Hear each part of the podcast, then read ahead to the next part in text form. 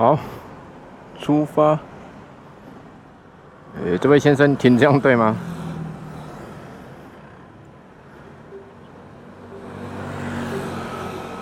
啊，不在车上。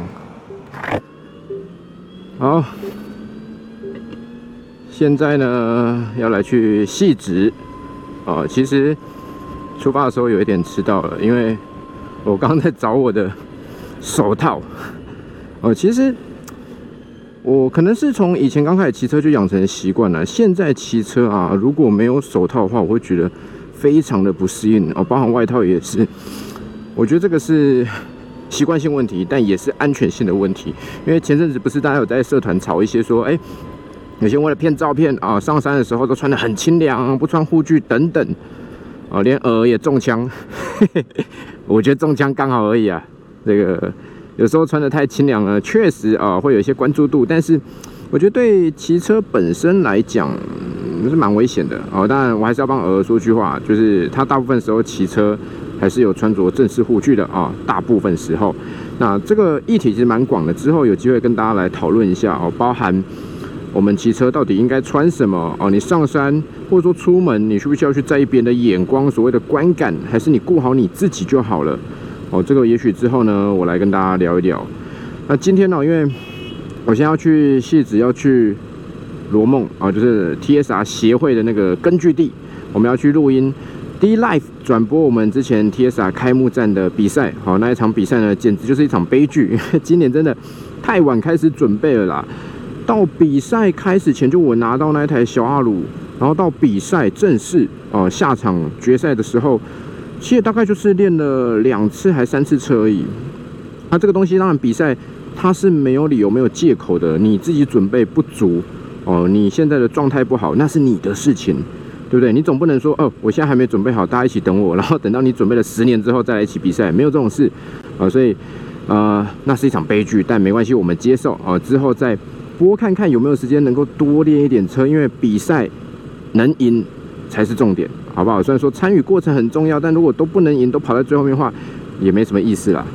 OK，那呃，今天又要去戏子哈，我就骑 Go Share Go Go Two 哦，因为这个距离比较长。我在想，如果骑 Viva 过去的话，嗯，虽然它有一个很大好处，中间可以换电啊，但我觉得应该蛮痛苦的。然后所以刚刚就找一下附近，哎，刚好有二也有三哦。那本来想说骑三呐，但是。他不知道停在什么位置，GPS 上有，然后我到附近，但就是看不到车。没想他都停到地下室去了，哦，所以就骑了这台二。然后刚刚先换了个电啊，换电有两个好处，第一个保电骑过去戏子绝对够。那另外一个就是它可以折价二十块哦，对我们这种贪小便宜来说，这是一个很好的诱因哦。那其实呃，我自己平常在台北啊。一开始就是呃两三年前，我发现说我们常因为出差要到台北，那你住饭店不方便，当天来回又太累。我找了房子租了以后呢，我本来是想说，那我就弄一台摩托车上来吧。其实我呃手边有一些速克达，就是有好几台，然后想说那就一台放在这里。可是后来实际上以后，我发现你要找停车位是个问题哦，而且你也不会常常骑它，那变说你的保养维护。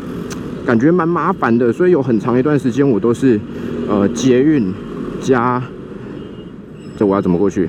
不知道，我要带转了。哎呦，想要带转，真是困难啊！发生什么事？怎么跑那么着急？哎，说真的，这蛮辛苦的，就是不管你是医交也好，交通警察也好。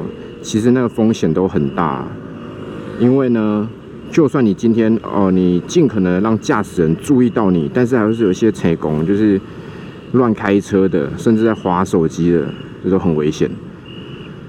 好，回到我的狗血上，那一开始我就是捷运、公车加计程车。哦，公车其实很少啦，大概就坐个三四次而已。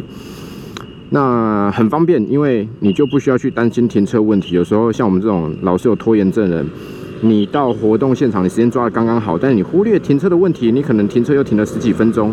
哦。所以我觉得大家计程车是最方便的。但是呢，在某个月哦，就是那个月活动非常多之后，我结算了一下我的交通费，不得了，我光搭计程车就搭了一万多块哦。虽然它真的很方便，因为那那一段时间几乎都在台北活动嘛，很方便啊。你在车上也可以做一些你自己的事情哦。但是长期下来，那个金额真的是吓死人的高。然后那个时候呢，因为共享电动车就开始推出了哦，GoShare 那时候上了，然后也有 WeMo 了嘛，Iron 也有。那我想说，那来试试看好了。一开始在试啊，真的蛮不习惯的，因为我觉得我还要去找车哦，然后车子状况也不是说特别好，所以有一点点的抗拒。可是啊，经过一两个月这样子逼迫自己呢，实际的去测试、去使用之后，我发现它真好用哦。因为如果今天真的比较远的，我可能就捷运搭配共享电车。那这样子我哪里都可以去，而且花费不会太高。那再就是有一些近距离的啊，因为它其实是按照你的呃里呃时间来计算嘛，其实很便宜很便宜哦，所以我后来就慢慢的习惯使用了哦。那目前使用到现在为止啊，三大车，我们先来讲车子好了。我觉得最好骑的就是 GoGo 三跟 GoGo Two 哦，因为呃 GoGo 三跟 GoGo 二他们其实。在整个配置设定上来讲，都很好骑，很好用。那我自己也是，如果可能的话，虽然它的起始的租金哦会贵十块钱，可是我觉得那感受是好的哦，加上白牌动力也比较棒。呵 呵这里真的是好，其实我刚刚应该走到中间车道，但好，总之是这样。这里啊，也是我觉得设计的最特别的地方，就是。摩托车的量其实非常大，但我们就只能走在这个小小的区块里面。那你如果今天骑到里面所谓的汽车道去的话，你就是违规。可是这超级不合理，就是摩托车，而且这个时间上下班很多人都是单人汽车，但他们占了那么大位置，却把路也都占走了，真的是哦。好。那以骑乘舒适度来讲，当然是三跟二最棒哦。可是三刚上来的时候，有出现一个问题，就是它的椅垫啊，很容易会盖不起来哦。这个跟 Google 三它本身它在设计的时候，因为它椅垫很长，我刚刚讲的舒适度很好嘛，它椅垫很长，所以导致呢，I'm sorry，好，所以导致呢，它在盖的时候，它那个呃扣点，就是它的固定的点呢。其实会因为重量的关系而容易产生就是故障哦，加上共享车辆摔哦，加上共享共享车辆呢，大家会比较不爱惜嘛。那在比较不爱惜的情况之下，它损坏的几率就会变高哈。所以那时候常常发生有你租了车，你要还车，你把椅呃把帽子放进椅垫之后，你发现椅垫盖不起来，它感应不到有关起来，你就变没办法还车。哦，那这个不是都市传说，因为我自己就遇过两次，超烦。然后进入他那个后台啊，他其实有一个线上咨询，那你就要等，他是用文字的。哦，那你如果要打电话，他其实是藏在就是一个什么紧急回报那边，那边才有电话。哦，这个其实我跟他们反映过，他说，哎，我们确实有一个回报机制，但是你要想哦，一般正常的我们打开 App 城市，你想要找到一个客服电话，找不到，你并不会特别去按那个。紧急回报，因为那可能是交通事故啊，或者有特殊状况。那你今天只是还不了车，你当然不会去按嘛。那就变成说你要在线上等，然后这有点麻烦。不过啊，现在呢，以我的经历来讲啊，我自己的经验来说，呃，近期这两三个月都没有再遇到这样的问题了啊，应该是有改善了吧。希望可以保持下去哈，遇到问题就把它 debug 掉。我觉得 GoShare 还是比较好用的。那再来。除了二跟三之外，GoGo Viva Mix 我觉得也是蛮好骑的，因为动力也是白牌的嘛。然后，呃，其实这台车上市的时候，它把配备各方面都做得很好，所以那个时候大家就说，哇，这台车一定会改变整个市占率的结构哦，它一定可以带起一波销售热潮。目前看起来确实卖的不错，但是它能够延续多久就不知道了哦。那拿来作为呃 GoShare 共享电车，让大家知道说，哎，GoGo 也有这样的车，我觉得是蛮好的哦。那再往下呢？我觉得哦，我现在讲是共享电车哦，不是只有 GoShare 而已。再来第四好骑的，我觉得是 WeMo 哦，就是光阳的 Candy 三点零。其实这一款车啊，因为很多人在刚开始接触共享电车的时候，呃，因为 WeMo 是先先已经实行一段时间了嘛，它让你骑到车可能是比较状况没有那么好的哦，所以有些人会觉得说，哎，Waymo 不好骑，但其实我觉得，啊，它的配置、它的设定都更接近我们一般的燃油机车，更接近一般的苏克达，所以在适应上来说，应该是会比较快去习惯它的。哦，而且，呃，它的动力虽然它是绿牌，可是当你那个 P 模式开下去之后，它也是可以骑到时速大概七十左右，我觉得以市区使用来讲，它是非常好用的。哦，所以。呃 w i m o 会把让我把它排在其他的白牌车之后，然后再往下就是 GoGo Viva 哦，我们的交通锥，其实它的低速反应还是很好的哦，虽然它有一个限速功能，就到五十之后就会卡住，而且它并不是骑到五十之后你再加速它就不会增加，而是它一定限制在五十哦，你虽然下坡冲刺，理论上超过五十的时候，它会有一点点把你的往回搭的那种感觉。你会觉得限制比较多哦，可是整体骑起来，因为加上车子又轻嘛，虽然没有那个置物挂钩很麻烦，可是你会觉得嗯，也是蛮好用的，加上又便宜，它的起跳价蛮便宜的哦。然后最后呢，我觉得在所有共享电车里面，我比较不喜欢骑的就是那个 Many EV 哦，Iron 的系统，因为这一台车老实讲，如果你今天单独去骑乘啊。你不会觉得有什么太大问题，OK，就是电动车嘛，慢慢的，然后骑起来很轻巧。可是你跟其他这款比较之后，你就发现，因为它当时呃，Ionis 电二点零的时候，它那个电池是放在踏板上哦，所以确实高度有增加了。你单独骑你不会有什么感觉，可是你只要交叉比对后，你就发现它确实那个骑乘姿势上哦，没有那么的舒服哦。加上等一下我们要讲的 App 城市的部分，我觉得这个都阻碍了。呃，艾润系统它的拓展哦，你在很多地方你会发现，今天一整排都共享电车的时候，留在原地最多通常都是艾润，因为它没有那么的好骑哦，所以呃，就车子部分来讲，我觉得 GoShare 确实是比较优势的哦，但是真的会影响到你实际使用的时候，还有另外一个很重要的关键就是你的 App 城市好不好用。那在所有 App 城市里面，我觉得最好用的就是 GoShare 了哦，因为它。呃，第一，使用的方式很直觉，很简单哦。再来，他在那个你刚开始注册的时候啊，他会要你证件认证嘛？诶，他真的比较快，几乎因为我是比较早就开始用了，那时候就有先注册啊，还没有起，他的证件认证是最快速的，然后其次是 WeMo 哦，最后是 Iron，Iron 真的等超久，那时候等的，因为那时候一开始要租汽车啦，等了两天多吧。哦，那是比较久以前了。听说现在有加快了。这个如果大家最近有注册有使用的话，可以分享一下。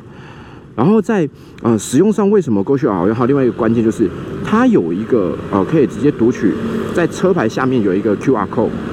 你走到这台车旁边啊，你可以直接扫描，然后就确认这台车的车牌，然后它现在电量多少，能不能租？哦，我觉得这是很棒的。然后再来呢？WeMo 就少了这个功能，因为 WeMo 啊，如果你今天呃按地图去寻车，这个部分跟 GoShare 很像哦。可是呢，它并没有这个 QR code。有时候你走到附近，哎，明明你这边就有一台车啊，可是它没有显示，那你也不知道它是有电没电，因为没电的时候它就直接从地图上消失嘛。然后你也不知道说，哦，那我现在能不能预约，就会比较麻烦一点。因为即便到了今天，这些呃所有的品牌的共享电车啊，在定位上都还是会有一点。出路啦，哈，就是不会说那么的精准。就像我们现在看这一台呃，GoShare GoGo V 吧，停在这个地方，可是地图上它不见得会显示在这个点，它可能比较浅、比较厚一点。那这时候如果有这个 QR code 可以扫，会比较方便。好，那这个部分是我觉得 w i m o 输掉的地方。那另外就是啊，当我今天租 GoShare 的时候，我确认租车开启之后，我只要这样。按了哦，剩下的我就可以透过车子直接来操作了，包含我熄火之后，椅垫就可以这样直接打开。可是 WeMo 不行，WeMo 呢？它很多都是要靠手机来操作的，它包含我今天要熄火，我今天要开椅垫哦，这一些都必须要透过我手机。也就是说，你在骑乘过程中，它没有那么的直觉。那你说这影响很大吗？倒也不会。我今天操作完好上车，我放进口袋，下车我再拿出来操作可以，但是使用感受上就会扣了一点分。这个也是我觉得之后 Vimo 它可以去做加强的地方。哦，那 Iron 呢？艾润其实进步很多，我不知道为什么最近租艾润啊，它一直在更新，大概大概一两个礼拜就更新一次。它应该有感受到它 App 城市有多难用了哦，大家应该反应很多，就说你这样不行。那可是改变之后，因为它它的逻辑还是比较偏向汽车啦，所以我觉得包含哦，你在整个租用的过程中哦，包含你在一些呃像预约上来讲哦，它其实是比较麻烦，没那么直觉，但是有慢慢在改善的啦 哈，只是真的分数我没办法给他太高。不过呢，它有一个小小的好处哦，不知道是因为汽车的租汽车的思维逻辑来做，还是说他们觉得这样比较好。你发现哦，你今天在租 i r o n 的时候啊，你按下预约，你可以等三十分钟再去拿车。可是 WeMo 跟 GoShare 都是十分钟，十分钟之后他就把你取消。当然你可以反复的去租啦。有些人就是，哎呦，剩一分钟走不到了，赶快取消再重新预约。但是 i r o n 直接让你预约来个三十分钟，是蛮方便的啦。但是整体而言还是不够直觉哦，整个操作的手续上还是比较繁琐一点的。OK。哎，忘记这间以前是什么？以前呢，我们的公司啊，就在这附近，就是最早最早我在杂志社的时候，塔悠路两百九十八号，所以这边也算是我的生活圈。啊，现在这边也变很多。好，但是呢，不管这个共享电车在什么方面，有些人还是不喜欢呐，觉得说啊，这个就是不好用呐，然后有人就说那安全帽臭死了。我跟你讲，那安全帽真的臭。人家都说那个鲱鱼罐头很臭，对不对？我跟你讲，你要做一个终极挑战，就是你戴着狗血安全帽，然后吃鲱鱼罐头，好，那绝对臭，绝对崩溃。我上次在 PTT 看到一个人留言，有点夸张，但我觉得超好笑。他说他在台北啊，骑狗血，然后到台北车站附近搭客运，回到家，回到台中，开门，他妈妈问他的第一句话是：你讨那家草？我觉得有点夸张，但是我完全可以理解，因为那狗血的安全帽真的是，你说外国人哦，以后来说，哎，你敢不敢吃臭豆腐？我告诉你，你要问他，你敢不敢戴狗血的安全帽？那个味道真的是不得了啊！啊，当然他们现在其实一定也都知道啦，有在改善，就是因为你有时候会看到一些。呃，就是狗血的维护员哦，他们出来换电池的时候也会做一些安全帽的清洁哦，这是必要的，因为当你今天营运的越来越好之后，这些问题一定要去解决。但是哦，为什么安全帽会臭？其实原因很简单，就是有细菌嘛。所以夏天汗流很多的时候，容易滋生细菌就会臭。好，那下雨的时候，因为沾到水了，细菌也容易滋生潮湿嘛，也会臭。所以这个问题老实讲啊，难解。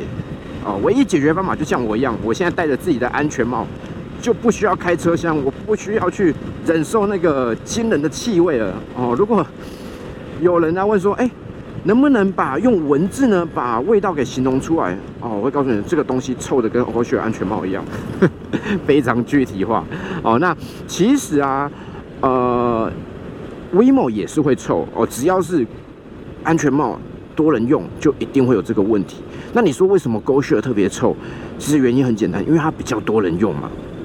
你今天如果是像艾伦那样，我跟你讲艾伦就是他研发了一个非常棒的机制，就是我给你一个超难用的 App 程式，让你不想注册，所以我的安全帽随时都可以保持清晰。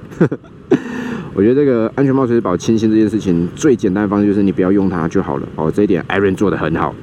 但呃，目前是有听说这个 GoShare 有努力想要去解决这个问题。哦，他们说，也许我们未来透过安全帽材质啦，选用不一样的这个帽款啊，可以解决啊。但这是他们在讲，也不知道真的能不能实现。如果能实现，绝对是个福音呐！哦，大家越来越多人使用共享电车呢，那我觉得很多他今天只是通单纯的通勤人，他就可以透过呃 GoShare 也好，透过任何一家共享电车也好，用这样的方式哦，去把它做一个结合。那你自然就不用每天哎那么多车要进城，那么多车在路上跑了，哦，但这是理想化了，很多人还是觉得说麻烦。好，然后呃说到这个啊，其实呃很多人会觉得说我就是一个狗黑哦，我就是讨厌电动车，但我觉得这样讲其实不太公平。哦，因为那个之前有很多那种广告公司啊，或是那种公关公司，他们在做提案的时候，他们都跟我说：“哎，我跟车厂那边提你的时候，他们都觉得你是狗黑，他们都觉得你对电动车不友善。其实不是不友善问题，就是我们只是看到什么讲什么，好吗？就是今天它还有一些地方可以改善，你不去讲，你觉得它很棒，它就停留在那个地方。那它今天进步了，变好了，而且有一些是既定事实嘛。你今天。换电站再多再大，它的换电就是哎呦坏。好，你今天不管你怎么说它的好，它在现阶段电池还没有那么完善的情况之下，它就会遇到这些问题。那遇到就把它解决，就是这样嘛。哦，不然你今天以使用来讲，其实我就用 GoShare 用的很开心啊。我是这个 GoShare 粉啊，这个请大家了解，有业配欢迎来找我。好，然后刚刚那台车，其实我觉得上下班时间能够在台北骑车，真的是一件考验你的反应力、判断力以及你的智慧跟 EQ 的事情。哦，因为你会发现很多人真的都乱骑车、乱开车。你遇到这种状况的时候，你要保持心情愉快，不要起冲突，然后又能够避开它，每天快快乐乐、安安全的上下班，这是有一定难度的。好，所以各位台北人，respect。啊，其实以前我们在比赛的时候啊，很有趣哦。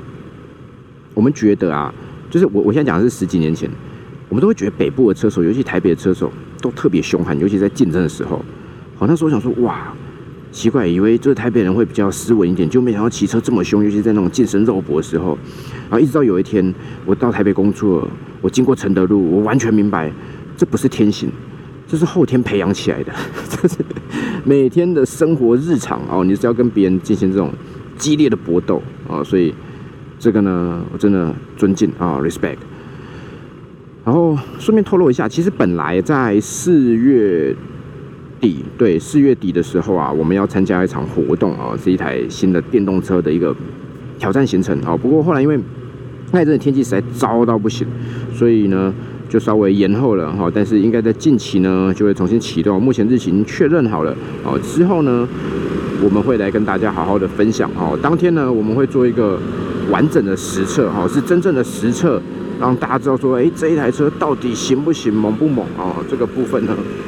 敬请期待，然后也顺便讲一下，因为最近啊，我的 KRV 拿到了，耶，终于啊，等了这么久。但是我也发现，就是说，网络社团上啊，有些人对呃，就是好像试驾车跟试售车有不同的表现，感到非常的愤怒哦。然后也有一些小瑕疵出现，那甚至有些人在贴文说，哇，你看小三这影片讲多猛啊，实车又不是这样。那这个东西呢，目前我还没有任何的回应，是因为。车拿到现在还没有骑啊，之后骑呢，我一定会跟大家分享一下，到底试售版跟所谓的试驾会的版本有没有差，我这一定会去体验一下哦，然后真实的告诉各位。只是我也很好奇啦，因为呃，目前我打听到的状态就是说，好像传动系统有点差别哦，导致说它的呃这个动力发挥上并没有那么的漂亮。那可是啊，你今天去想一下。如果是传动系统啊，可能普利盘或者说你的普利珠配置上有差，它为什么要这么做？哦，如果你今天是一个哦高阶零件，比如说我把它配 Brembo，然后试售变成一个就是普通的对四甚至对二，那你可能会觉得说哦，这是成本考量，要多赚钱啊，欺骗消费者。但他为什么要这么做？我到现在比较不能想象。出一个合理的理由，唯一的推测是说，OK，是不是原本那样的设定会让它的磨耗耐久性有所影响，所以他用这样的方式来降低，让这台车更耐用。因为你今天车子卖出去之后，你的油耗、你的能源耗能这些早就检测过啦，这跟七期应该没有关系啊。那如果只是传动的改变的话，那到底是为什么？哦，我很好奇啦。但是因为车现在还没有骑到，我也不知道实际的状况是怎么样。哦，只是说确实。有一些灾情传出来，有一些状况，那这个可能我们就到时候试试看哦，好好的跟大家讲一下。好，我觉得待会呢，我到戏子的时候，我一定会被老吴干爆，真的会被干爆，因为我现在已经迟到了，现在几点？五十二分站了。我跟他说，不过他是跟我讲五点半以后到就可以了。那我这样到底算算不算迟到呢？好，不知道，希望他不会骂我。那个其实，呃，因为我们现在有做一些比赛影片的关系嘛，所以大家也都知道说，哦，这个小三跟 T S R 这边有合作等等。那我一直蛮，因为上次比赛完之后啊，那一天下雨嘛，中间我们有去清水，然后就有人拍到一张照片，是老吴载着我，然后背着那个鼓风机，然后我们就笑得很开心。那张照片莫名其妙，因为在粉丝页啊，我是一次发多张照片，那一则贴文我记得好像是就是一千出头的赞，可是光那一张照片，老吴载着我有这个父与子啊这种慈爱表情的照片，居然比整个贴文还要多，好像一千六百个赞了吧？我那天看到，我想说这怎么回事？那其实跟老吴的认识也是蛮有趣的，因为呃以前他就办比赛，那我们是小选手，他已经是老选手了嘛。那他是看台湾赛车界这个黑暗历程，所以他跳出来办。哦，这个有机会我也会跟大家聊一下。然后我就只是知道有这位前辈哦，但不认识。一直到我上来台北工作以后，那时候要租房子啊，在松山区。然后我的前辈就跟我说：“哎，老吴有房子可以租啊，你要不要问问看他？”我就跑去问他，然后就。我还记得哦，我在极限赛车场那时候去问他说：“老吴你好，我就是想租房子那一个，我叫小三。”他也认错了，他真的他以为我的队友才是小三，然后那个时候就是完全不认识。然后租了房子以后慢慢熟了，因为工作上有些接触，然后也会去协会帮一点忙。哦，就嗯算一算也十几年了啦，就是认识他到现在。那他一直也蛮照顾我的，所以呃中间包含包含我开始要出来自己做哦，包含曾经呢。有一度，他想要把那个 MAT 二轮协会比赛交给我来办。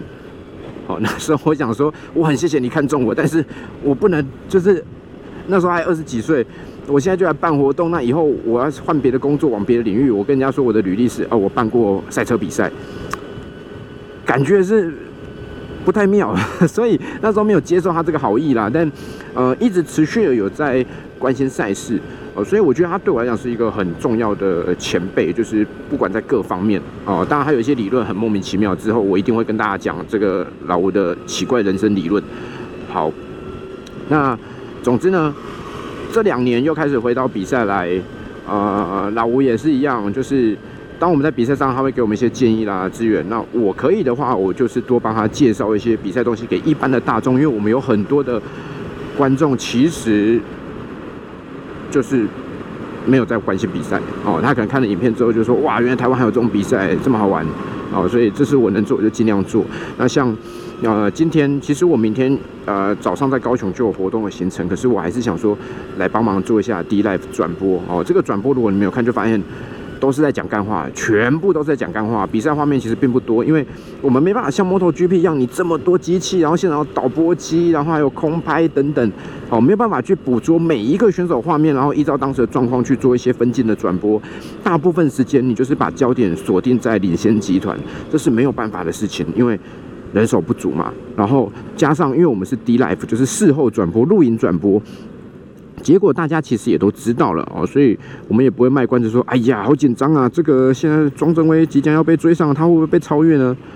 会，比赛当下就已经发生的事情，你事后在那边故作紧张，其实感觉很 C 啦。那所以我们就是比较多的闲聊，然后跟大家分享一下，说，哎，到底台湾比赛是怎么样？Coffee Racer，哎，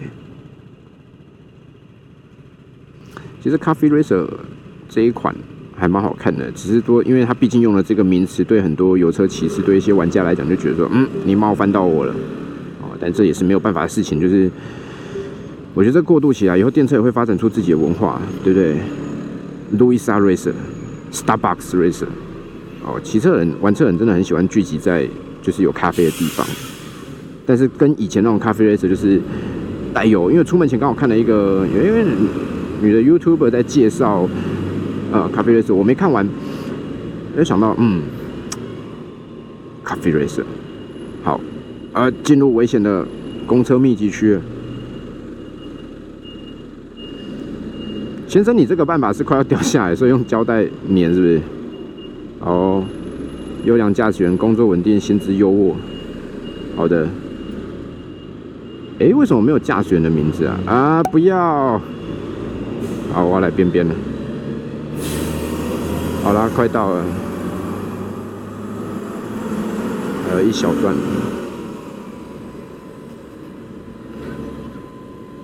呃，我觉得我的生命开始遭受到威胁了。现在我应该怎么样才好呢？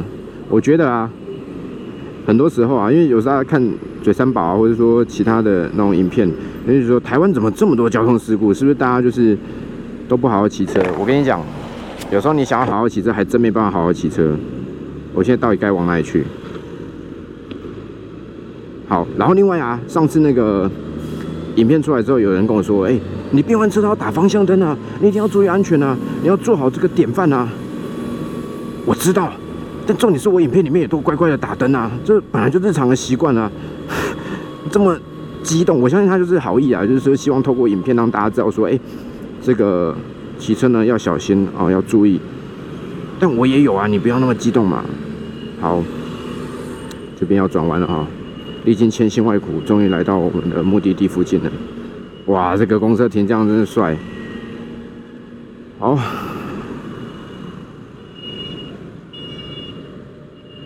我现在有点无言，就是我是不是应该要去左边待转？它是有左转灯吗？我要去待转吗？那个待转区设置之精美，好，我不管了。嗯，我应该可以直接左转吧？对啊，也没有灯号。好，我觉得这是台湾，这个我之后一定会专门讲一题，因为最近我发现这件事情，其实应该说待转啊，大家都有意见哦。那我们也觉得说有很多地方是可以改善的。那我有一些想法之后，我会特别的啊嘴一集讲一集呢来给大家听。那我觉得最妙核心的关键点就不在于说你需不需要代转这件事，而是。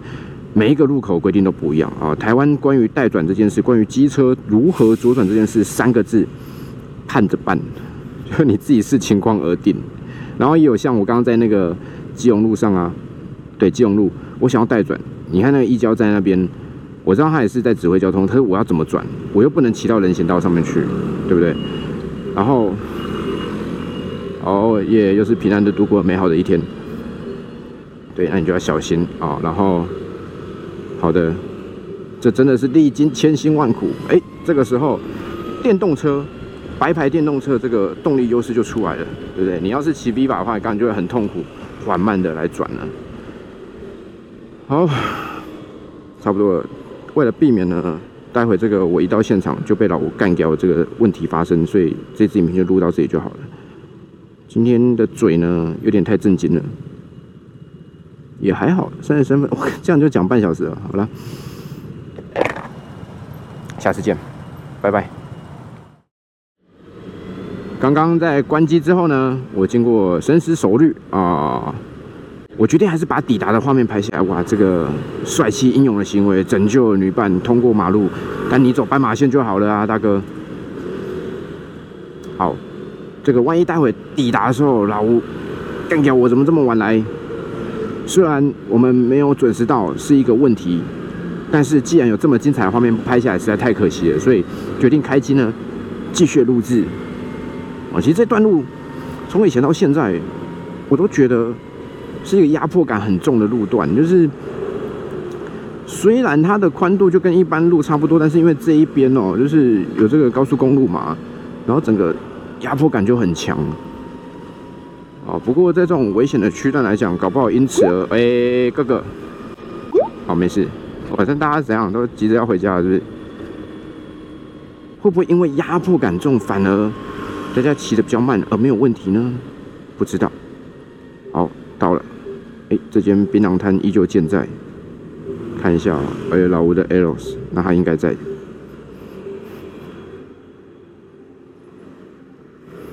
老吴。我去停车，我去停车，我要去还车。没有要停停车格才可以还车啊。哦。呃对。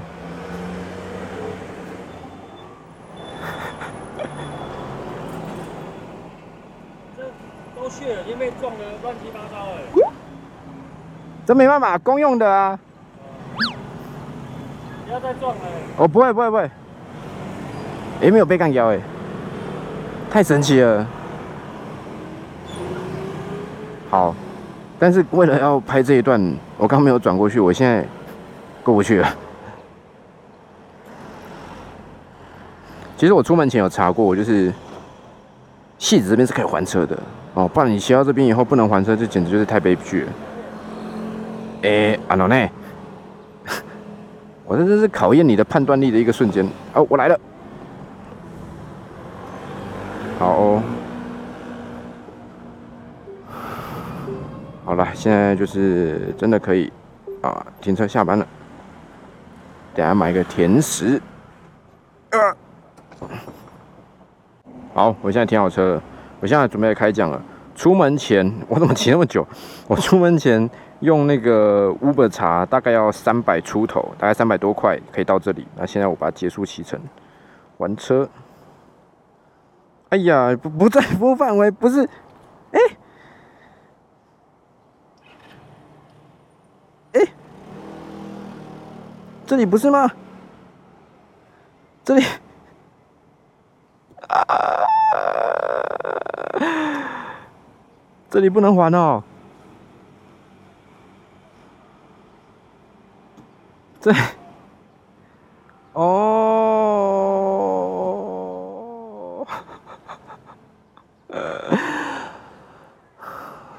那这次也会被干掉了。先过去解释一下好了，总之就是这样，悲剧了，下次见，拜拜。